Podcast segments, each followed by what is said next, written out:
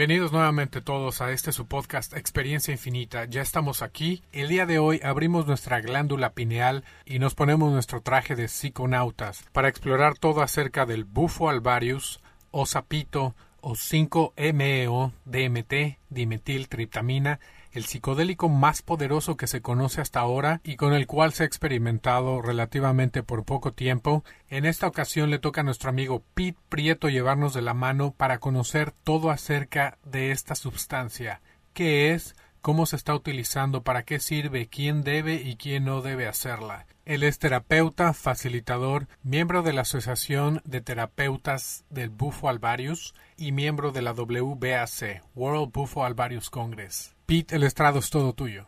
Pete, un gustazo de platicar contigo. ¿Cómo estás hoy? Muy bien, hermanito. Pues aquí emocionado de compartir un poco nuestro trabajo, el trabajo que hemos llevado con, con esta medicina, nuestro conocimiento y creo que, que es muy importante igual la gente que, que, lo ha probado, la gente que comparte, que conozca un poco más de la medicina, ¿no? Perfecto.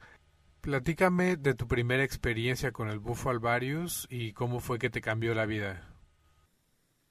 Pues la primera experiencia, pues no sé si me cambió la vida, digo, fue como muy eh, chistosa, digo, yo la primera vez, yo trabajaba en la televisión, hacía un noticiero que se llamaba Mi Corte Informativo, mi jefe, digamos, tenía problemas de adicción y lo estuvo ayudando un rato Octavio Rating, y Octavio iba a dar una TED Talk, una de estas pláticas que salen en internet, y mi jefe me dijo que si le ayudaba a escribir, porque hablaba de magia y hablaba de un montón de cosas, estaba como medio confundido Octavio y, y ¿cómo se llama? Entonces yo conocí a Octavio, le escribí un guion, le estoy ayudando como en su investigación un poco. Muchas de las cosas que me dijo Octavio, digo, la verdad que me di cuenta que me estaba diciendo muchas mentiras porque por más que yo investigaba, lo que me estaba diciendo no, no era así. La probé con él y yo no me acuerdo mucho, o sea, yo de repente me acuerdo cómo vi un montón de fractales y cómo se abrió la realidad y sé que pasó algo increíble, pero no me acuerdo bueno, esa vez como que me pagaron con medicina, yo me quedé como con la curiosidad de entender la medicina y empecé yo a fumar la medicina.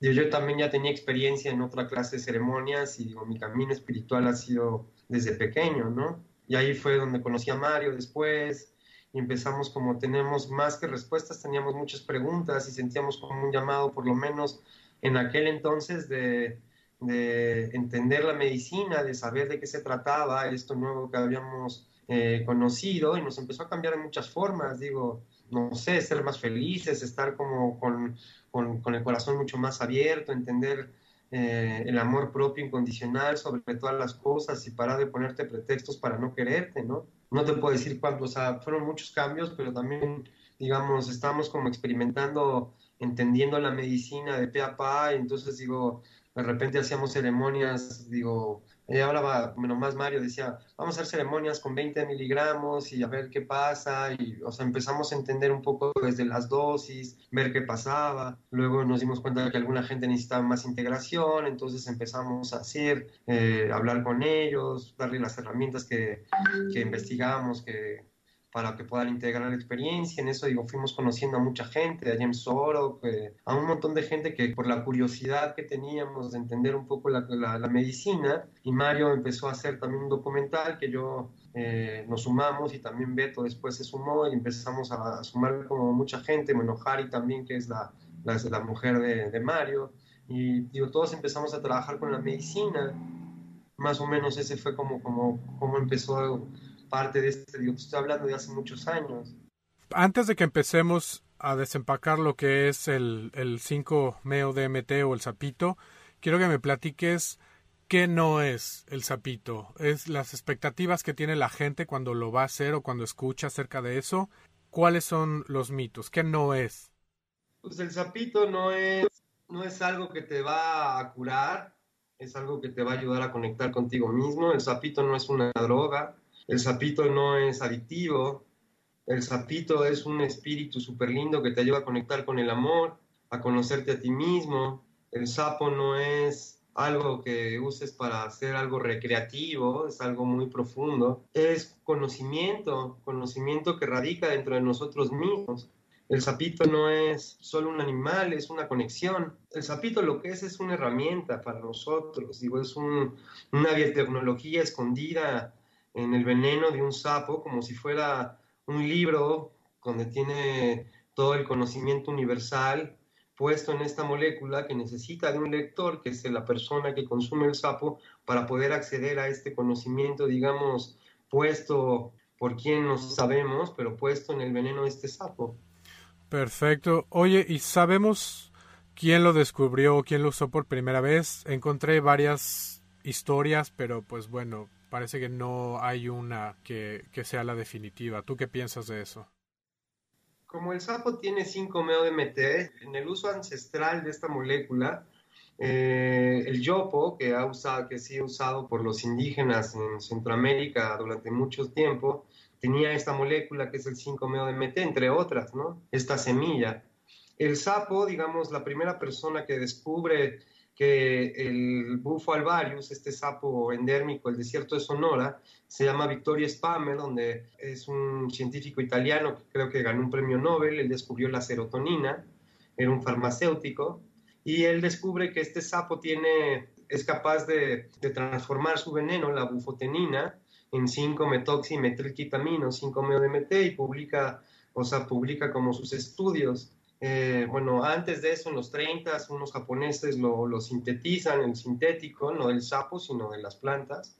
Fueron como muchas cosas, ¿no? En los 60 parece toda esta explosión de los psicodélicos, Albert Hoffman y otros científicos, psiconautas, empiezan a meterse en las tribus y encontrar eh, los elementos, digamos, de, de las plantas eh, las moléculas que tienen, no sé, la ayahuasca que tiene DMT o la psilocibina que tiene, ellos empiezan a sintetizar y empiezan como a traducir en el idioma científico los elementos que tienen estas plantas sagradas y publican, y, otra vez hablo un poco del sapo. Eh, una persona, bueno, eh, su seudónimo escribió un libro que se llama Albert Mois, que escribió un libro que se llama El sapo psicodélico del desierto de Sonora. Él, para, para bueno, por lo menos en literatura y en la historia, digamos, conocida, fue la primera persona eh, que fumó esta, esta medicina. Después de eso, digo, eh, cómo llegó a otros lugares no sabemos bien, pero sabemos, digamos, uno de los primeros chamanes que trabajó con la medicina es eh, White Dog, que es un chamán gringo conocido que también era miembro de la iglesia del peyote o, la, o del árbol de la luz. Eh, ahí eh, lo usan también como sacramento, aparte del peyoto, aparte de los hongos, también usan como sacramento el, veneno del bufo alvarius. En eso también aparece la iglesia del sapo de la luz, que tenía como, como, muchos miembros que usaban también como sacramento exclusivamente el, el veneno del sapo de la luz. Digo, esto llega a México como en el 2000 más o menos. Digo, ahí está la historia como de los doctores Octavio Reitin Hinojosa, bueno, primero lo prueba eh, eh, Gerardo Salazar, de manos de un, gringo que ahorita no recuerdo el nombre, eh, y ellos pues ven como el potencial, ahí digo, eran amigos Octavio y Gerardo, Gerardo se lo enseña a Octavio, Octavio va como a conocer un poco más a Sonora y ahí empieza a trabajar con adictos, porque ellos mismos dos eran adictos en, en sus tiempos y el sapo, digamos, los ayudó y a ellos eh, van con los seris y empiezan a, ayudar a los seris que estaban como, eh, tenían un problema de adicción muy fuerte a las metanfetaminas o al cristal y empiezan a ayudarlos y empieza como todo este también este mito, digamos, de, de que la medicina es de origen seri. Aunque digo, en Sonora hay muchas tribus que ahora también están trabajando con la medicina, como los yaquis, como los tojono, los mismos seris, ¿no? Los seris tienen una medicina increíble que son sus cantos, que se empiezan a mezclar también con la cultura del sapo. Digamos, en general, los cantos solos de los seris son maravillosos y es como una medicina súper linda. Perfecto. ¿Y cómo es que se obtiene el 5-MeO-DMT? Bueno, el 5-MeO-DMT está en casi todo lo vivo. Pues tú produces 5-MeO-DMT y DMT, digo, todas las plantas de cierta cantidad, eh, producen cierta cantidad de 5-metoximetilquitamina y DMT. Casi todo lo vivo tiene estas dos moléculas, eh, las producen, ¿no? Eh, pero digamos, la concentración como la tiene el sapo, como la tienen las semillas del yopo, hay otras semillas también que tienen el 5-MeO-DMT o hasta tienen DMT y tienen también bufotenina. Bueno, la, la, historia de este sapo es que es un sapo que vive en el desierto de Sonora, que es una parte en Sonora y una parte en Arizona. Este sapo se entierra nueve meses en la tierra y solo sale en la época de lluvia. donde se aparea, come, ahí es donde se agarra el sapo, eh, con permiso, digo, hay como, hay todos procedimientos, digamos, que, se hacen, digamos, que lo quieres de una forma correcta, ceremonial, donde se deja algo en la tierra, se pide permiso para poder eh, extraer la medicina del sapo, y el sapo tiene unas glándulas eh, junto a la cabeza y en las piernas y en la espalda, que se le aprietan como si fuera un barrito, y, y se le saca el veneno que se llama bufotenina. La bufotenina, digamos, se seca y al ser eh, prendida se transforma en 5-metoximetiltriptamina, digo, entre otras cosas. Digo, el sapo es un cóctel de, muchas, muchas cosas que están ahí contenidas en el, en el veneno, ¿no? ¿Y el veneno del bufo alvarius puede ser mortal? Puede ser mortal. Bueno, la bufotenina puede ser mortal igual que un perro, digo, para que un humano se muera, digamos, comiéndola, no fumándola, eh, la bufotenina es un veneno, digo, si un perro se come un sapo se puede morir, si un humano se come, no me acuerdo, o sea, no, sé bien la cantidad, pero si se come mucha cantidad o, chupa muchos sapos, se podría morir, porque digo, la bufotenina es un cardiodilatador. La medicina, digamos, en, su uso correcto, eh, no, la que es bastante segura, no es muy peligrosa en sí, como la molécula y el veneno del bufo, digamos, el vapor, es una medicina de respiración, ¿no? Ok, ¿y cuál es la dosis adecuada? La dosis adecuada, no somos hemos trabajado y estamos haciendo como varias cosas, digo, porque hay como muchos mitos acerca de cuál es la dosis correcta. Digo, para nosotros una dosis, digamos, segura es de 50 miligramos para abajo. Ya hay dosis heroicas que hay gente que comparte que son hasta 100 miligramos, 80 miligramos, que pensamos que es una barbaridad eh, compartir eso. Digo, en primera, porque no te vas a acordar de lo que experimentaste, sabes que pasó algo increíble, igual te sientes bien, pero de repente puede causar muchos problemas después. Después de la medicina, digo, la medicina tiene tres procesos. Tiene que haber un antes, una preparación, ver si, si la persona es candidata, o sea, por muchas cosas. Digo, la, la razón más importante es que no están tomando antidepresivos, más los de la fase 3, porque son... Eh, eh, bloquean los receptores de serotonina, que es donde justo trabaja la medicina y, te puede dar una cosa que se llama síndrome serotoninaco, que tú dejas de producir serotonina, puede, ser de por vida puede ser un rato. Entonces siempre tienes que estar medicado para poder vivir sin serotonina. La serotonina es un neurotransmisor que nos hace sentir tranquilos, felices. Dentro de los neurotransmisores que tenemos en el cerebro, este es el que nos permite estar en esta realidad, que es nuestro campo de batalla. Oye, ¿y tiene eso que ver que la gente olvide su experiencia? digo, depende mucho de las dosis. Digo, las dosis es algo como muy chistoso. Digo, aparte que también, o sea, cada, o sea, si tú exprimes un sapo, puede que ese sapo tenga mucha concentración de mi 5 DMT en una pequeña parte, o que agarres un sapo que tiene mucha medicina y, que lo exprimas y tiene bien poquito 5 DMT. Digo, no, hay mucha gente, digo, parte de la corriente de los doctores o de la escuela de los doctores, que nosotros llamamos que ellos les gusta más trabajar con el sintético porque pueden medir exactamente qué cantidad de 5-meo DMT tiene y con el, veneno del bufo no sabes qué cantidad de 5-meo DMT y no todo el mundo necesita lo mismo. Si tú ves el proceso como un proceso y no como una experiencia o como algo que sí te va a llenar de amor 15 minutos y fue una experiencia fuertísima, que después de, o sea, los días puedes tener muchos problemas en integrar eh, lo que viviste, o hay gente que ha terminado un poco mal, que porque le hace falta esa parte que mucha gente que comparte no la hace, que es la integración.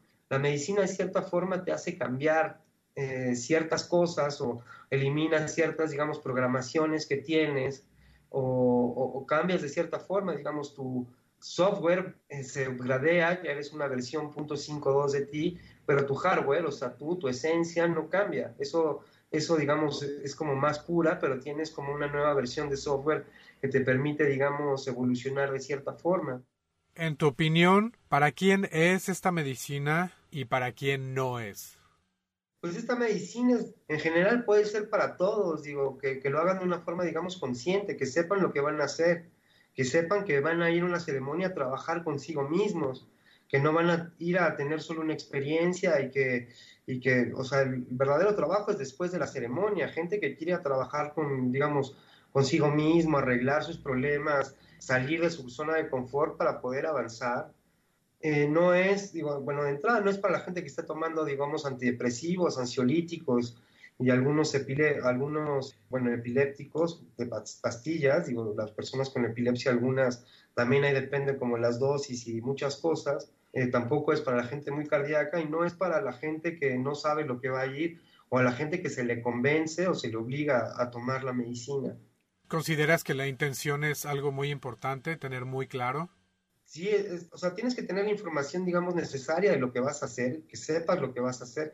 Igual no ver videos en internet y llenarte de procesos que no son el tuyo.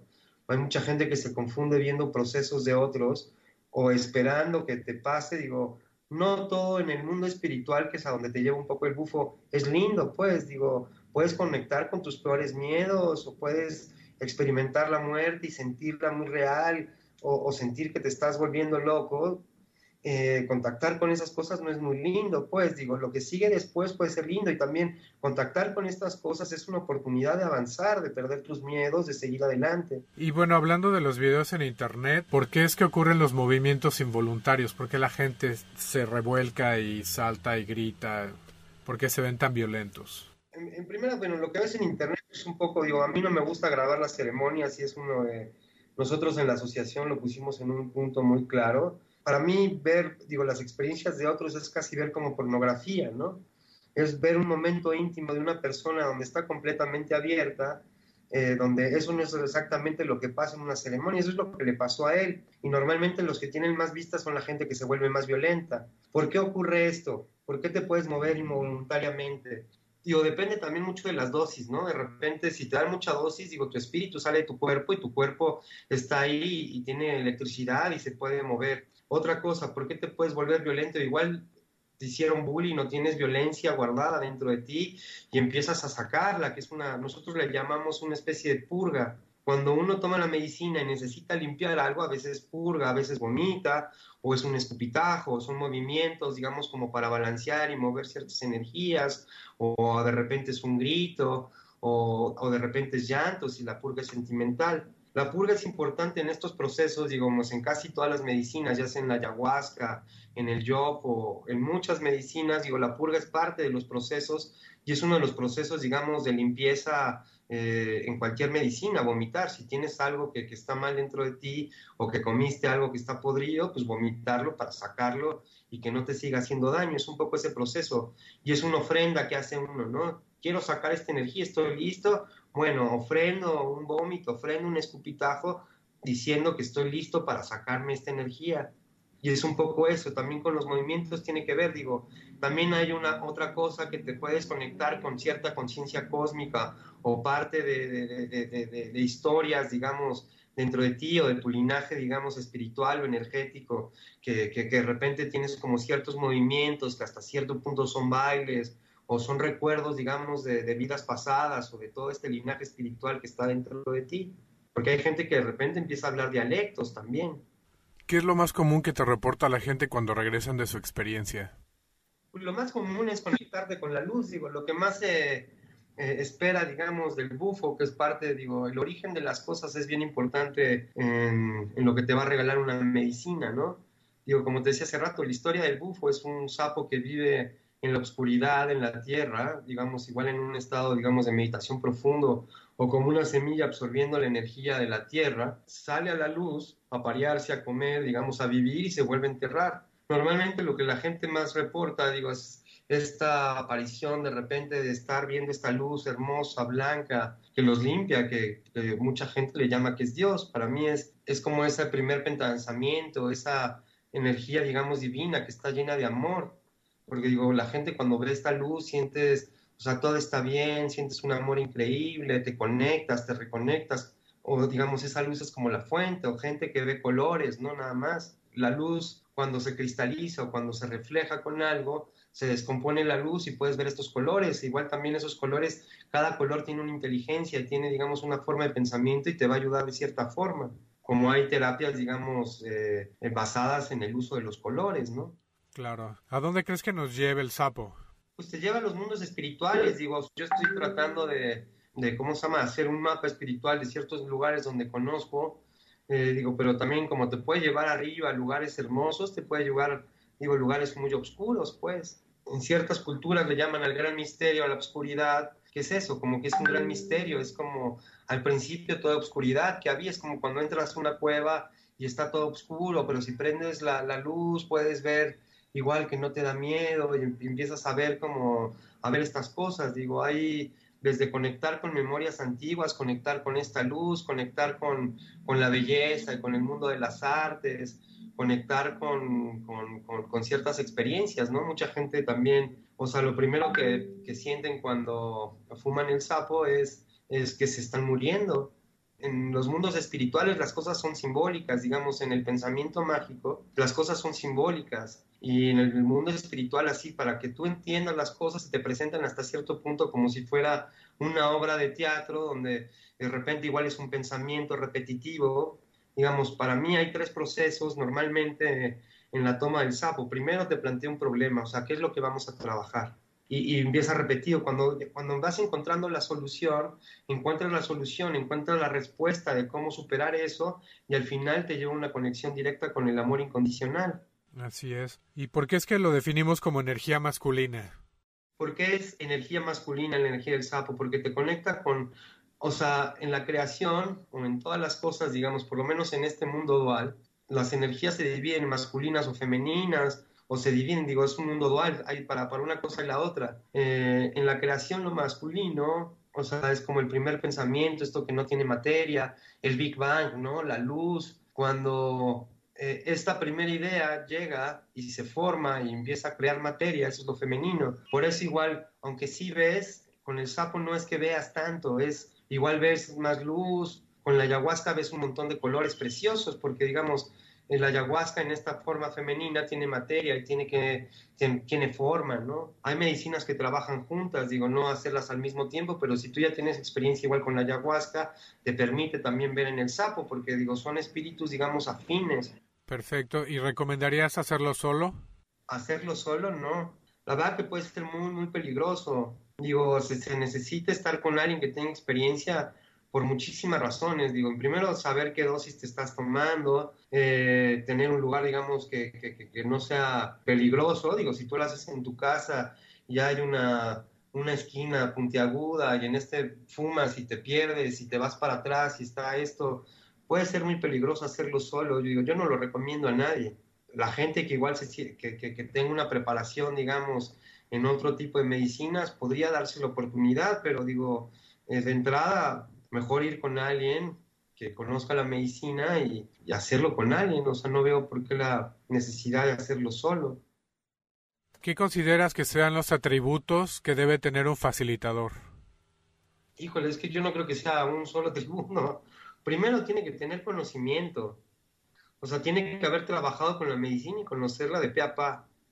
Para eso, digo, tuvo que haber probado la medicina muchísimas veces, entender de qué se trata la medicina, hacer como las paces con el espíritu de la medicina para que la medicina, digamos, cuando tú estés en el efecto de la medicina, él se sienta como en su lugar. Para mí, un facilitador tiene que fumar medicina en la ceremonia para que entienda qué está pasando en el espacio y te pueda ayudar o por lo menos esa es mi escuela. Digo, yo sé que hay muchos facilitadores que no fuman, igual porque tampoco sostienen la medicina y no saben cómo trabajar con la medicina, con la vibración de la medicina, pero digo, yo vengo de la escuela, mi maestro es cofán del Putumayo, el eh, directo criollo queta, y en el yajeo, en la ayahuasca, cuando el chamán, si es un chamán real, tiene que tomar ayahuasca para poder entender el espacio y poder hacer lo que tiene que hacer, poder limpiar el espacio si hay algo que limpiar, hacer lo que tenga que hacer si se presenta alguna energía, ¿no? A diferencia que si no tomas, nada más ves un cuerpo ahí que igual no entiendes el espacio, no entiendes qué está pasando. Igual piensas, ay, solo voy a hacer música. O sea, fumar la medicina es como que se te abre un libro donde puedes, digamos, jugar y puedes hacer un montón de cosas para ayudar al, al paciente. Para mí, esa es una de las responsabilidades máximas de un facilitador o chamán o terapeuta que comparte esta medicina, poder ayudar y poder sostener el espacio y sostenido en el amor. ¿Cuál es la importancia de tener un ambiente saludable, lo que conocemos como set and setting?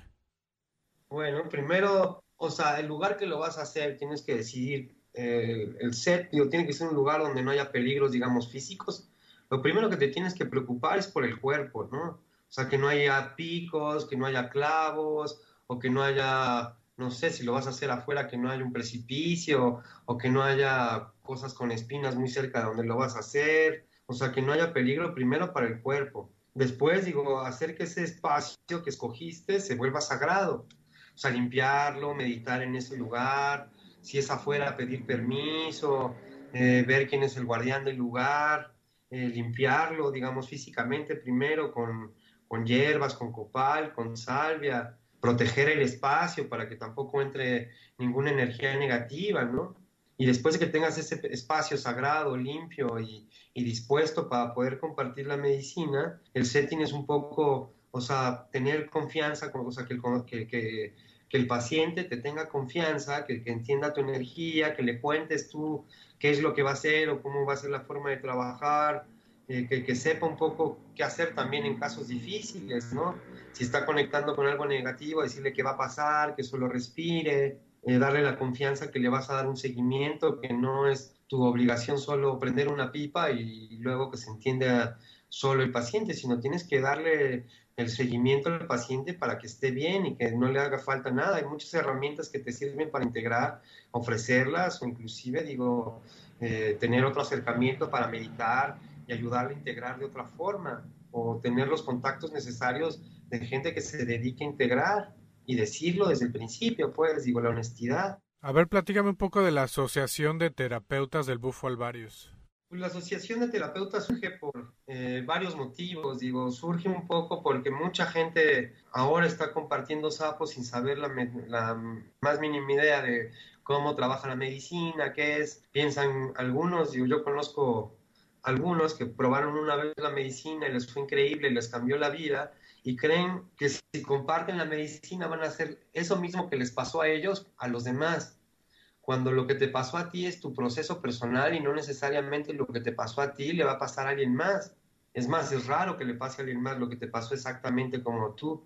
Entonces, digo, hay mucha gente que no tiene ni la más mínima idea de no conocer la medicina y hay mucha gente que ha terminado mal, digo, porque después también hay que decirle a la gente, después de tomar medicina, pues tener reactivaciones, si tuviste una experiencia durísima, con mucho miedo, pues te va a costar mucho trabajo aceptar las reactivaciones porque piensas que te vas a morir o empiezan como, o, o, o te desconectas de una forma o, o, se te quitaron como, digamos, toda tu forma de pensar de cierta forma cambió porque te diste cuenta que, que el mundo es muy distinto a lo que piensas y todo su sistema de creencias, entonces tienes que ayudar a integrar. Entonces mucha gente ha terminado mal y lo que se basa un poco en la asociación es enseñar, hacer como un colectivo, en, eh, compartiendo, digamos, la, el conocimiento para que los pacientes no terminen mal. Digo, nosotros con el compromiso, primero en partes con la medicina, pero más con los pacientes, digo, porque la gente termine bien.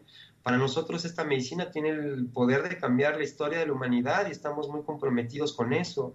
Y la asociación lo que, lo que busca un poco es dar el ejemplo de una forma, digamos, más comprometida, amorosa, con un código de ética, porque también ha pasado que, que, gente que comparte se ha aprovechado de los pacientes de muchas formas, o se vuelven, o desde que, desde que son violentos con el paciente, porque por cualquier razón, o que se aprovechan, porque digo, de repente, pues uno pierde el conocimiento y digo, tienes que trabajar con ética y tienes que ser impecable en tu trabajo. Entonces, digo, parte de la asociación se lo que nos une a nosotros es trabajar con este código de ética y con un manual de mejores prácticas, eh, respetando las distintas formas de trabajar. Sabemos que hay muchas, muchas escuelas distintas de cómo se puede usar la medicina y que cada quien puede encontrar una forma nueva, justo porque esta medicina no tiene un dogma atrás y es una medicina, digamos, relativamente nueva, digamos, estamos nosotros apenas haciendo la escuela de esta medicina y, entre todos estamos aportando algo para que en un futuro la gente la conozca mucho mejor y que entiendan eh, la importancia y el significado de reconectarse. Digo, a la larga lo que sería mejor es no necesitar ninguna medicina y poderte reconectar contigo mismo, que también hay herramientas para lograrlo de esa forma, ¿no? Mucho más tardadas, pero son muy, muy valiosas. Digo, para mí el bufo eh, es una herramienta, digamos, fuerte, digamos, igual eh, la más potente de todas las herramientas, pero tampoco es la única ni es la más importante, es una más.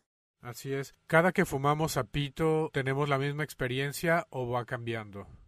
No, haz de cuenta que el sapito es como si fuera Digo, como que toda la información del universo lo habían puesto en esta biotecnología y es como un libro, o sea, cada vez que, que, accedes o que haces o, o, tomas la medicina o tomas el sacramento del, del, sapo, pues vas leyendo un capítulo distinto. Digamos, los primeros capítulos son acerca de ti. Cuando tú estás bien, puedes acceder a, digamos, otras cosas que ya no son, que ya, que no son tuyas, digo, otro conocimiento, digamos, un poco más elevado, pero si tú estás bien. Lo primero que sana el sapo es un poco el receptor, como que está dentro de ti y empieza a organizar las cosas, digamos, así es como debería estar. Ok, entonces ¿crees que a la hora que nos sana mentalmente eso pueda crear un, una sanación física? Claro, digo, uno de los principios, digo, de hermética es el principio del mentalismo, todo tiene un principio mental. O sea, para, para ver la silla donde está sentado, pues alguien la pensó antes, pues. O sea, hay una inteligencia atrás de cada, las, de, de cada cosa. Digo, a final de cuentas venimos aquí a aprender a ser humanos y este es nuestro campo de batalla, pero venimos aquí a experimentar muchas cosas. Ah, yo quiero aprender acerca de la enfermedad, entonces yo me enfermo para poder experimentar eso. O yo decido eh, conocer el poder, digamos como es un mundo dual, ya sea abusando del poder o dejando que alguien abuse de su poder conmigo, pero son elecciones y son, digo, cosas que venimos a experimentar en esta vida y son decisiones propias si agarras el origen y lo puedes manejar y aceptas más amor y te das cuenta y aprendes también parte de tu lección, digamos, la vida está llena de lecciones y elecciones también. Así es. ¿Y qué opinas de el 5-meo-DMT sintético? Pues el 5-meo-DMT sintético es otra forma de usar el 5-meo-DMT, digamos, es muy distinto al sapo, es lindo también, es, digamos, son distintos en muchas formas. Digamos, Mario Garnier lo explica muy bien, o sea, dice, el sapo es una pizza de pepperoni, o por dar un ejemplo, y el pepperoni es el 5 meo sintético. ¿Cuál es mejor, el pepperoni o la pizza de pepperoni? No es que uno sea mejor que otro, son distintos. La experiencia es distinta, digamos. Eh, con el 5 meo sintético, mucha gente más que sentir como un espíritu que te acompañe, digamos, eres tú como más tú solo tiene una conexión, digamos, también directo con la fuente, pero son cosas distintas, igual como el yo, porque también tiene 5-meo MT, pero tiene otras cosas, es muy distinto. O sea, ¿cuál te resuena a ti? Y hay gente que prefiere el sintético porque, digamos, el bufo, la bufotenina que tiene el bufo es un cardiodilatador, entonces te acelera el pulso, es más difícil de medir. Entonces digo, eh, también hay gente que dice, no, es que están maltratando a los tapos, entonces prefieren apoyar más el sintético. Digo, son formas distintas. Oye, ¿y el alvarius corre peligro de, extinción? Pues puede que sí, digo, hay un, hay un abuso ahora de, mucha gente vendiendo medicina y extrayendo el veneno del sapo en el desierto Sonora, digo, hay muchos, antes había un montón más, si hay como una problemática, también parte de la asociación y parte, digo, mucha gente estamos trabajando en un programa de, de, ¿cómo se llama?, de conservación del bufo, de la extracción de la medicina, digamos, de la forma más segura, y enseñándole a la gente, pero igual también es una cosa de, ignorancia de mucha gente. Digo, hay otra gente que se fija más en el dinero y o sea, maltrata a los sapos, o no les importa la vida de un sapo, o los compra en las granjas y los pone en una cubeta, unos aplastándose al otro, o tampoco saben igual que el sapo le gusta regresar siempre a donación. Entonces digo, si vas a extraer la medicina, extraerla, o sea, no muevas al sapo de donde lo vas a extraer. O sea, son como cosas que estamos hemos ido aprendiendo a través de todos estos años que estamos enseñando. Hay una parte del equipo que trabaja mucho en Sonora y está como compartiendo esta información y viendo que trabajen. Hay un sello que se sacó que se llama Fair Trade Todd de la gente, digamos, que está trabajando de esta forma, digamos, más ética y más comprometida con el sapo y que está ayudando al sapo de ciertas formas para que se conserve. Y, y este sello, digamos, que también es responsabilidad de un facilitador conseguir la medicina con alguien sustentable que no está maltratando a los sapos, a que se la compres a cualquier persona que encuentres en internet nada más porque es más barato, ¿no? Digo que hay una problemática, digamos, social en, el, en Sonora, ¿no? Es un estado, digamos, con mucha pobreza, donde mucha gente se ha dado cuenta que, que, que en el sapo pueden conseguir dinero fácil y no les importan mucho los animales o la vida, pues. ¿Y están trabajando con gente de Arizona también? Estamos, digo, sí, estamos en contacto con gente de muchas partes del mundo que están apoyando como, como varios proyectos, algunos en México, otros en Arizona. Digo, está el Conclave, que es una asociación gringa, está MAPS, que también es como, bueno, es un congreso de psicodélicos en Estados Unidos, que también hay ciertos apoyos ahí. Nosotros acá en México organizamos el World Buffalo Vario Congress, eh, donde viene gente de todo el mundo a hablar y plantear y, ver cómo pueden ayudar a la gente y a la problemática que vaya surgiendo, ya sea con dinero, aporte o inteligencia o, o, lo que esté en las manos de cada quien para crear una comunidad y apoyándonos entre todos, pues, digo, haciendo una gran familia comprometida con, con, con ayudar a la humanidad. ¿Y cuál ha sido la experiencia más impresionante que te has enterado?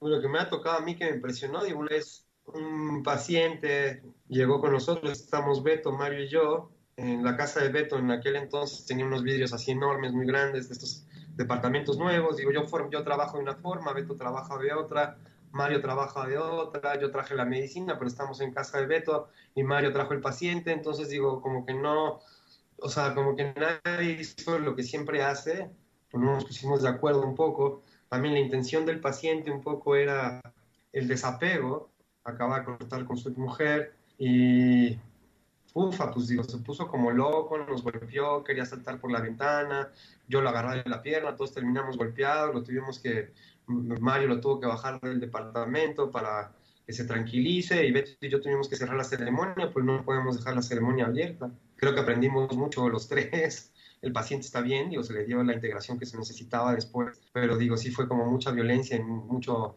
eh, caos para todos, viendo que porque nuestra responsabilidad era con él, que, que terminara bien, cuidando su cuerpo, cuidando su espíritu y cuidando todo, ¿no? ¿Qué es lo más importante que le quisieras transmitir a la gente que está considerando hacer sapito?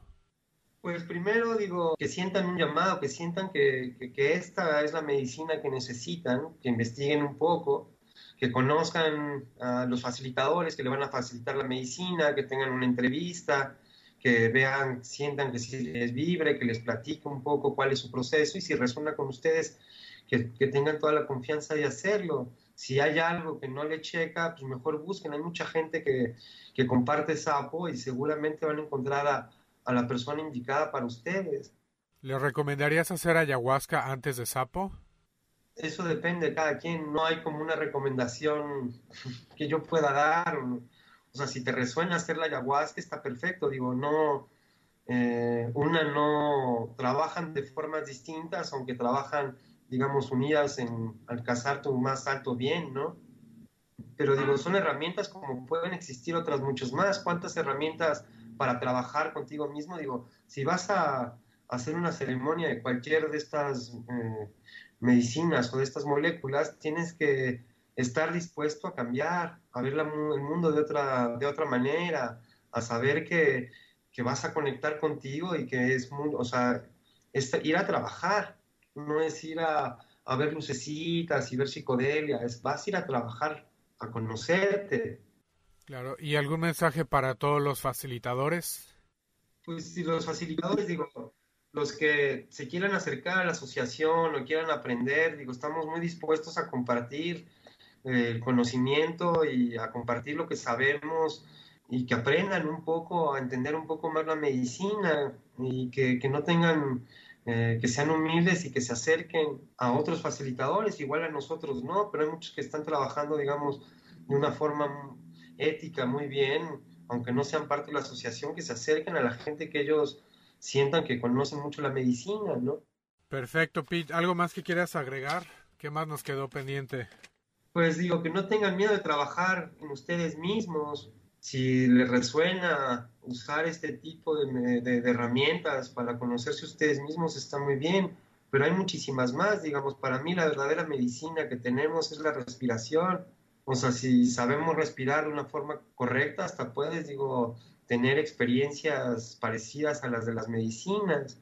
La respiración es nuestra verdadera conexión con la vida. Lo primero que venimos a hacer aquí en esta vida, en este cuerpo, es a respirar. Y la última cosa que vamos a hacer en esta vida es respirar. Y cuando te preocupas, hasta respiras mal, ¿no? Entonces digo, tener, respirar de una forma consciente todo el tiempo Eh, para mí esa es la verdadera medicina y no hay nada más que agradecer que este aire que igual lo que estás respirando, lo respiró un pájaro, lo respiró alguien más y agradecer. Digo, el aire es movimiento y se ha movido por montañas, por valles y agradecer cada respiración que hace uno, ¿no? ¿Has hecho respiración holotrópica? Sí, o sea, ese es un tipo de respiración. La, la respiración inteligente es saber lo que estás respirando, saber agradecer cada vez que respiras, guardarlo un segundo y soltarlo, darse cuenta que la vida es movimiento y que todo es un cambio y que no se apeguen a las cosas. También es una de las lecciones de la respiración. Si te quieres guardar algo, quieres acumular algo en tu respiración, pues no puedes, no lo tienes que sacar. y tienes que volver a respirar todo el tiempo, todo es movimiento. Totalmente de acuerdo, Pete. ¿Y cómo ves el tema del apego? La filosofía, digamos, azteca, maya, digo, era como mucho la filosofía de la flor. Sea, los apegos son malos, el apego no es el amor. Las cosas van a tener un tiempo y tienen una duración. Y una flor se va a morir, pero va a haber muchas otras flores. Hay gente que es el camino, pero no es el destino. Eh, de repente igual tienes un trabajo, pero igual también va a terminar. Y si te casas y tratas de estar apegado a algo que no te permite mover, pues no te vas a mover.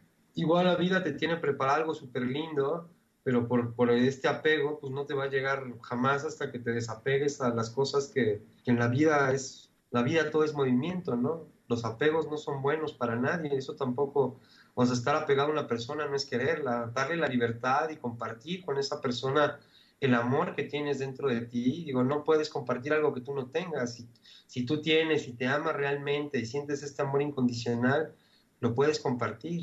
Claro que sí, pues Pete, te agradezco muchísimo haber compartido con nosotros. Ojalá podamos platicar contigo más adelante para ver cómo es que se desarrolla todo este tema del bufo alvarius. Muchas gracias. Cuando quieras, hermanito, pues un gran abrazo y que tengas una excelente tarde y que sea un éxito todo. Muchas bendiciones. Pues ahí lo tienen, él fue Pete Prieto con el Bufo Alvarius. Antes de aventurarse a esta experiencia que suena tan interesante, por favor, espere nuestro siguiente episodio en el cual vamos a conocer todo lo relacionado con la preparación y la reintegración después de haber hecho Bufo Alvarius. Todos los enlaces de contacto de Pete los pueden encontrar en la descripción del episodio y a nosotros recuerden que nos pueden encontrar en Spotify, Stitcher, Evox, Apple Podcast, Castbox, Himalaya, Tuning Radio, Arha Radio, Pandora y Facebook. A todos aquellos que deseen apoyar este proyecto lo pueden hacer a través de nuestro enlace de Patreon. Muchas gracias por habernos acompañado. Mi nombre es Manuel y les recuerdo que la mente controla el cuerpo, pero la respiración controla la mente.